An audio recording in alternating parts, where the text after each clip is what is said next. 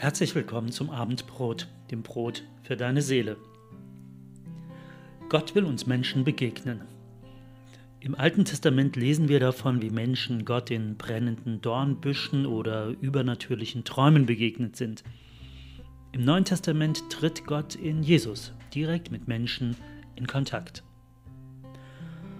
Auch heute noch begegnet uns Gott auf ganz unterschiedliche Art und Weise. Diese Begegnung sieht bei jedem Menschen anders aus.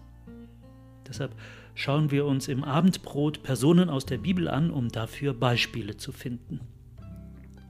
Zurzeit beschäftigen wir uns mit Josua, einem Mann, der dazu berufen war, Kriege zu führen. Gott wollte Josuas strategischen Scharfsinn aber nicht dazu gebrauchen, um Menschen einfach so und ohne Grund reihenweise zu vernichten, sondern ganz im Gegenteil, um Menschen zu retten. Das hat Gott Josua ganz am Anfang seines Dienstes so zugesagt. In der vergangenen Woche haben wir die Prostituierte Rahab kennengelernt, eine wirklich arme Frau, die in der Stadt Jericho unter die Räder gekommen ist. Heute nun treffen die beiden aufeinander.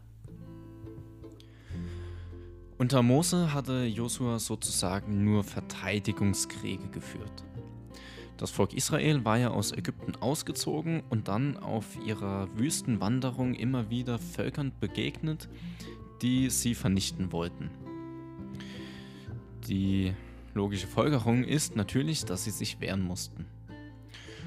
Und diese Verteidigung hatte Josua bis jetzt soweit ganz gut gemanagt. Nun ist aber Mose mittlerweile gestorben und hat den Staffelstab an Josua weitergegeben. Jetzt liegt es an Josua nicht nur daran, sich zu verteidigen, sondern auch in das verheißene Land von Gott einzuziehen. Als junger Mann war Josua schon einmal im Land Kanaan. Mose hatte ihn dorthin geschickt, um das Land auszukundschaften, ob es bewohnbar ist, ob es fruchtbar ist, wie man dort drin lebt.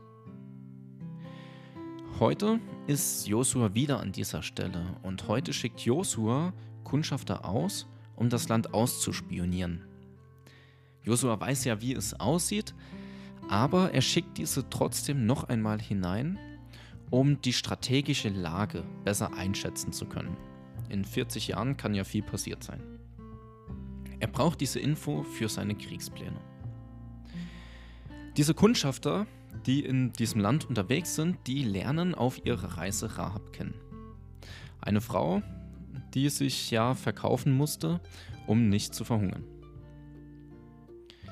Während diese die Bekanntschaft mit Rahab machen, wartet Josua im Gebet auf Anweisungen von Gott. Und Gott bereitet ihn langsam darauf vor, dass es nicht einfach nur darum geht, Land einzunehmen, Länder zu überfallen, Städte zu überfallen, und als die Spione zurückkommen, müssen sie Josua gestehen, dass sie mit einer Einwohnerin in Jericho einen Deal gemacht haben.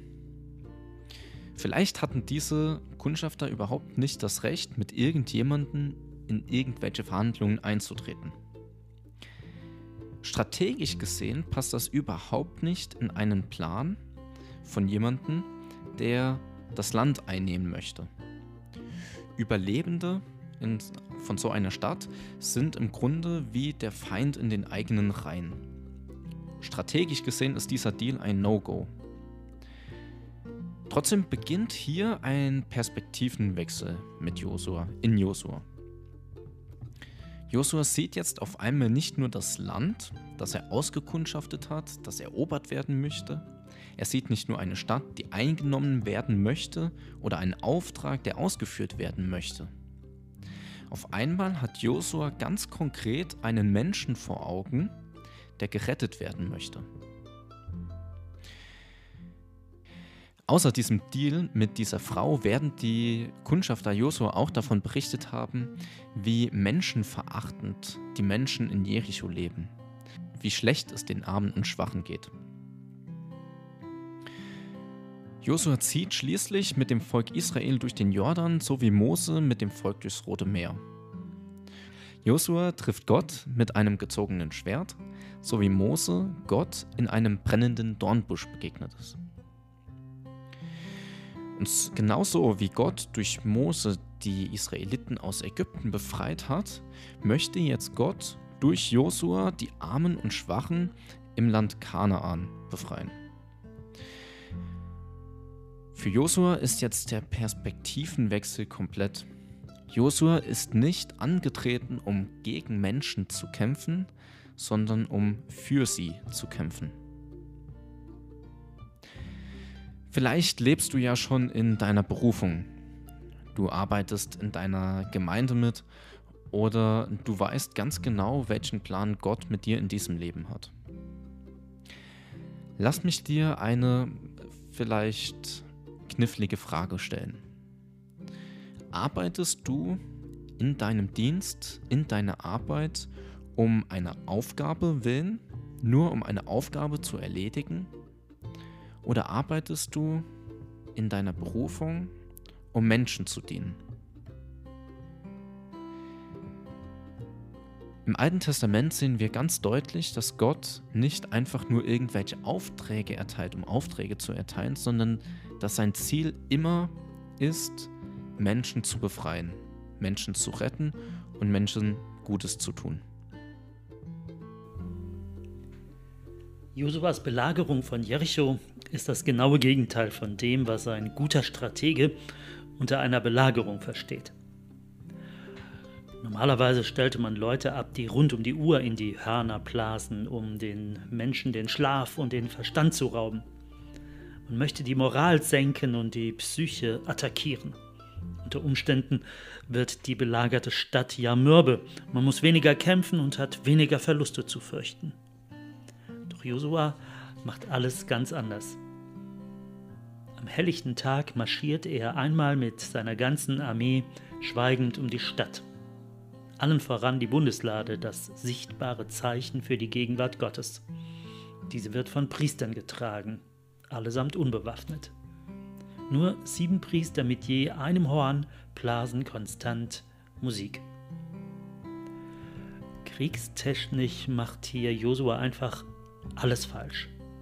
Er bringt sich, seine Armee, die Priester und die Musiker in Lebensgefahr. So nah an der Stadt könnte jeder, selbst die Bundeslade, zur Zielscheibe des Feindes werden. Einmal am Tag zeigt sich das Heer. Dann geht es wieder zurück in sein Lager. Doch niemand mit Verstand hätte den Belagerten je gezeigt, dass die Belagerung abgebrochen wird. Das gibt den Belagerten die Möglichkeit auszubrechen und für Nachschub zu sorgen.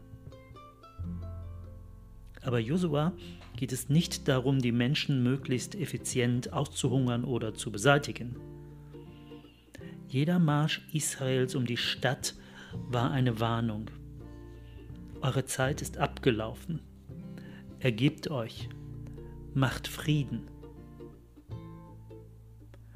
Gott hätte ja einfach schon beim allerersten Mal die Stadt vernichten können. Es wäre für ihn kein Problem gewesen. Stattdessen gibt er den Menschen Zeit. Zeit zur Umkehr. Gott richtet nicht einfach das Böse, ohne vorher die Möglichkeit zur Umkehr zu gewähren. Jericho hatte sechs Tage lang Zeit. Um der Stadt genau dies deutlich zu machen, setzt Gott sein eigenes Volk ein. Die Kriegsleute Israels bringen Jericho die Botschaft, dass die Möglichkeit der Rettung besteht. Nun wäre es ziemlich einseitig zu behaupten, Gott hätte nur mit Machtdemonstration vor der Tür auf eine Reaktion gewartet. Tatsächlich war diese Machtdemonstration auch dazu da, um den Einwohnern zu sagen, ihr seid in Lebensgefahr. Aber dabei belässt es Gott nicht. In Jericho wurden, seit die Belagerung begonnen hat, alle Tore dicht gemacht. Niemand konnte mehr raus oder rein. Wer den Wunsch gehabt hätte, überzulaufen und sich ergeben wollte, der hätte die Chance dafür überhaupt nicht erst gehabt. Und doch hat Gott schon vorher vorgesorgt. Nämlich bevor das Volk Israel durch den Jordan gezogen ist und daraufhin dann Jericho alle Tore dicht gemacht hat, hat Gott schon Kundschafter in dieser Stadt gehabt. Die haben nämlich Rahab den Weg zur Rettung schon bekannt gemacht. Schon lange im Voraus. Wir dürfen uns Jericho nicht wie ein Berlin im 21. Jahrhundert vorstellen, in dem Menschen einfach anonym nebeneinander ihr Leben verleben. Damals waren Städte so groß, dass jeder jeden kannte. Und vor allem kannte jeder diese Hure am Stadtrand. Jeder wusste, dass die Kundschafter bei ihr waren. Das wusste man schon, als die Kundschafter noch in ihrem Haus waren. Wer wissen wollte, wie man sich vor diesem Unheil retten könnte, wie man diesem Unheil entgehen könnte, das am Horizont aufzieht, hätte sich nur die Blöße geben müssen, mit Rahab zu reden. Gleichzeitig war Rahab selbst damit beschäftigt, Leute in ihr Haus einzuladen, allen voran ihre Verwandtschaft. Und zu ihrer Verwandtschaft gehörten natürlich die angeheiratete Verwandtschaft und mit der diese dann wiederum verwandt ist. Jeden Tag, wenn sich die Israeliten also aufgemacht haben, zur Stadt Jericho sie zu umgehen, dann sind Menschen aus der ganzen Stadt in eine Richtung, nämlich in das Haus von Rahab geströmt. Diese Möglichkeit, in Rahabs Haus Sicherheit zu finden, konnte gar nicht geheim gehalten werden. Jetzt weiß ich nicht, wie deine persönliche Situation aussieht. Aber eins bin ich mir ganz sicher, Gott hat schon vorgesorgt. Gott hat schon Auswege für dich und deine Situation geschaffen, noch bevor deine Situation überhaupt auswegslos geworden ist. Wie bei Rahab auch, sorgt Gott für Rettungsmöglichkeiten, egal wie verzwickt und verfahren deine Situation auch sein mag. Gott schafft immer einen Ausweg. Durch Rahab begegnet also Gott den Einwohnern von Jericho. Er tut das ganz anders als bei den Personen, die uns hier im Abendbrot bisher so begegnet sind. Während Gott bei Abraham oder Mose sich immer zuerst vorstellt und um Aufmerksamkeit wirbt, konfrontiert er die Menschen in Jericho direkt mit ihrem Ende. Gott schaut dem Unheil und der Unmenschlichkeit in Jericho nicht länger zu, er setzt dem Bösen sein Stopp entgegen. Doch überfährt er dabei die Bewohner Jerichos nicht einfach nur mit einem Urteil über sie, sondern er gibt ihnen die Chance zur Umkehr, ihr Leben zu ändern, es in Sicherheit zu bringen. Doch diese Chance hat ihren Preis. Wer gerettet werden will, muss alles aufgeben, was er oder was sie hat. Anders als bei Abraham, der anfangs nichts hatte und immer reicher wurde durch Gott, erwartet Gott von den Menschen in Jericho, alles aufzugeben, was sie haben. Ihre Kultur und ihre Götter waren nicht zukunftstauglich. Alles in dieser Stadt war böse. Ein Neuanfang war hier nur dann möglich, wenn man einen harten Bruch mit dem alten Leben gemacht hätte. Alles aufgeben. Im Neuen Testament erzählt Jesus einmal das Gleichnis von einem Kaufmann, der eine kostbare Perle findet. Er verkauft alles, was er hat, nur um diese eine Perle besitzen zu können. Genauso ist es manchmal mit uns Menschen. Manchmal müssen wir alles aufgeben, wenn wir Gott nachfolgen wollen. Wir hören ab und zu von Menschen, die alles in diesem irdischen Leben haben, was man sich nur so vorstellen kann. Autos, Frauen, Fans, Ansehen, Bekanntheit, Beliebtheit. Und irgendwann geben sie all das auf, um ganz einfach und schlicht Gott nachfolgen zu können.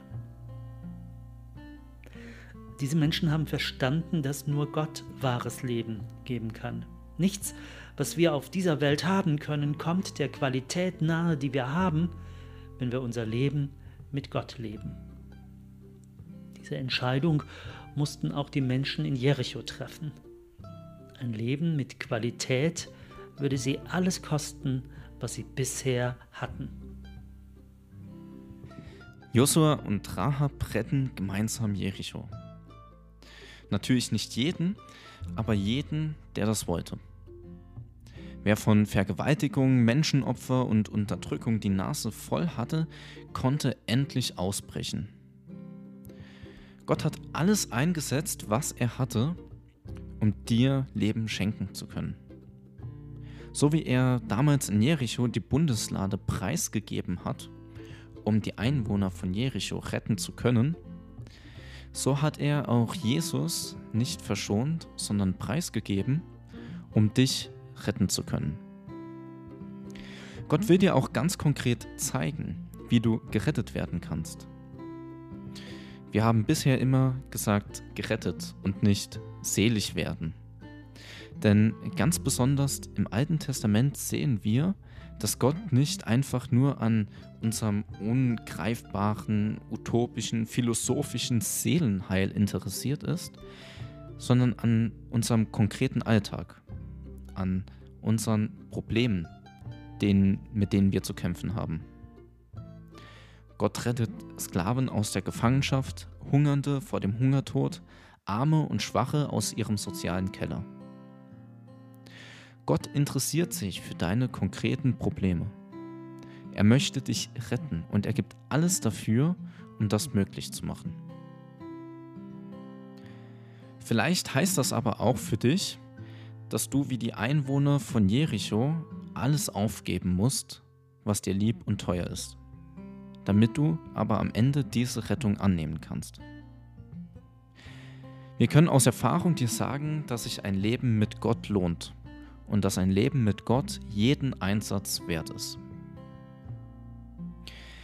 In Jesaja 46, Vers 4 sagt Gott zu dem Volk Israel und heute auch zu dir: Bis in euer hohes Alter bin ich derselbe. Ich will euch tragen, bis ihr alt und grau geworden seid. Ich habe es getan und ich werde euch auch weiterhin heben, tragen und erretten. Bis nächste Woche zum Abendbrot.